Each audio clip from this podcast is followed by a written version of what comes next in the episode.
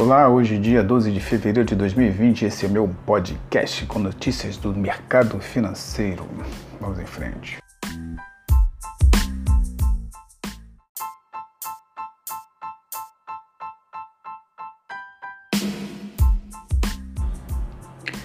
Infomoney dólar, o que faria a moeda parar de subir? Com a valorização de 8% no ano, o dólar tem surpreendido o mercado financeiro dia após dia com uma tendência que parece se afirmar apenas para cima. Independentemente de as notícias serem positivas ou decepcionantes, a moeda americana tem estabelecido sucessivos recordes nominais e superou nesta quarta-feira a cotação de R$ 4,34. A julgar pela expectativa de analistas e economistas, tão cedo esse movimento não deve ser interrompido. Pelo contrário, o dólar pode se apreciar ainda mais. O Credit Suisse que na semana passada apontou que o dólar poderia chegar a R$ 4,30 com dados fracos da economia nacional e reflexo do coronavírus, avalia agora que a moeda americana pode ser negociada entre um intervalo de 4,25 e 4,45 centavos no curto prazo. Além do menor potencial de ganho enxergado em operações combinadas nos mercados de câmbio e juros brasileiro, a equipe do banco tem uma visão cautelosa sobre possíveis intervenções do Banco Central, percepção que é compartilhada pelo Morgan Stanley. Aspas, apesar de o dólar estar nas máximas históricas, a probabilidade de o Banco Central entrar em ação permanece baixa, fecha aspas, apontam os estrategistas do banco.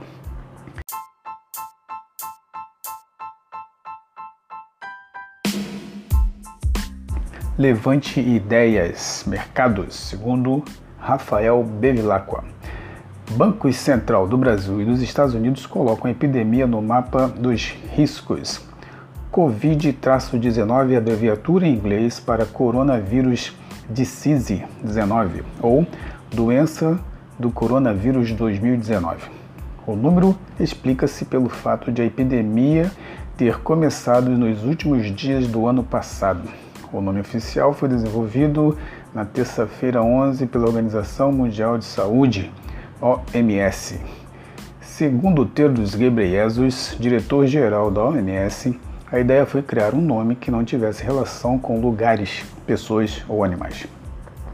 Politicamente correto ou não, a nova denominação refere-se a uma doença cujas consequências para a economia ainda são imprevisíveis. Na manhã desta quarta-feira, autoridades chinesas disseram que o número de mortes em decorrência do coronavírus continua a subir. As vítimas fatais já são 1.113. Nas últimas 24 horas, houve mais 97 mortes e mais 2.015 contaminações confirmadas, elevando o total de infectados para 44.653 pessoas. O impacto sobre a economia vem aumentando. As exportações australianas de minério de ferro para a China vêm sendo prejudicadas. Após descarregar o minério, as tripulações e os navios australianos que fizeram o transporte têm de passar pelo menos 14 dias em quarentena para comprovar que não foram infectados pelo vírus.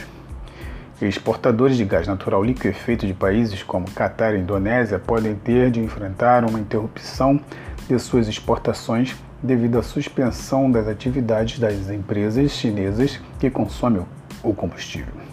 A preocupação chegou à liderança da economia.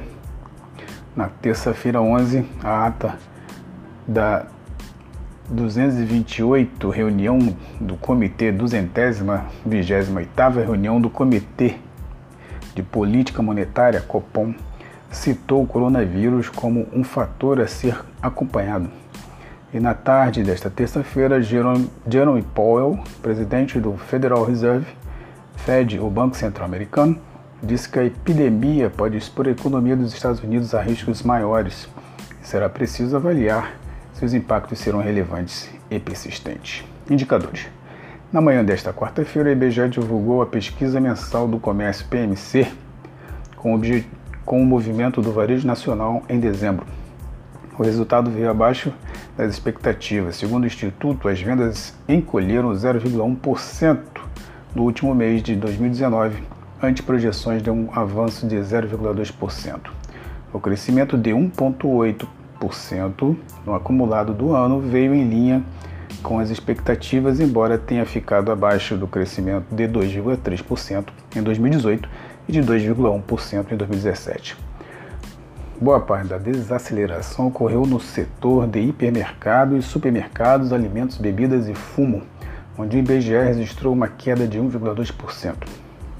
Segundo o Instituto, essa atividade, que representa 44% do movimento total do varejo, foi prejudicada pela alta dos preços da carne, que reduziu os negócios.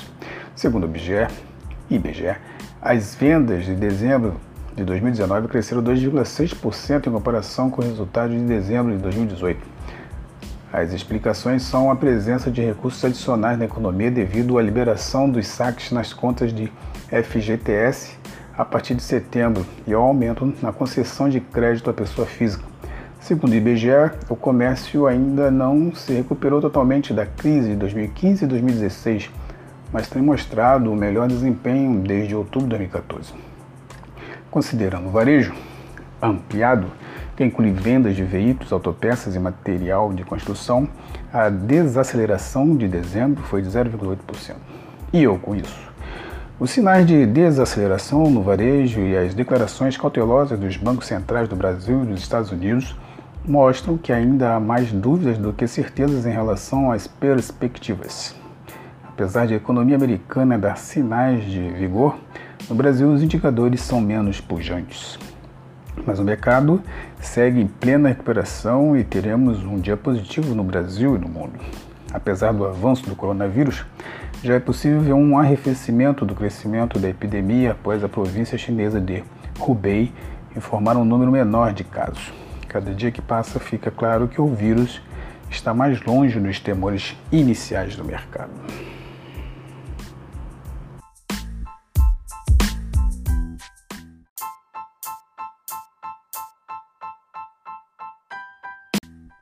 Este foi mais um podcast. Até amanhã com mais notícias ou a qualquer momento.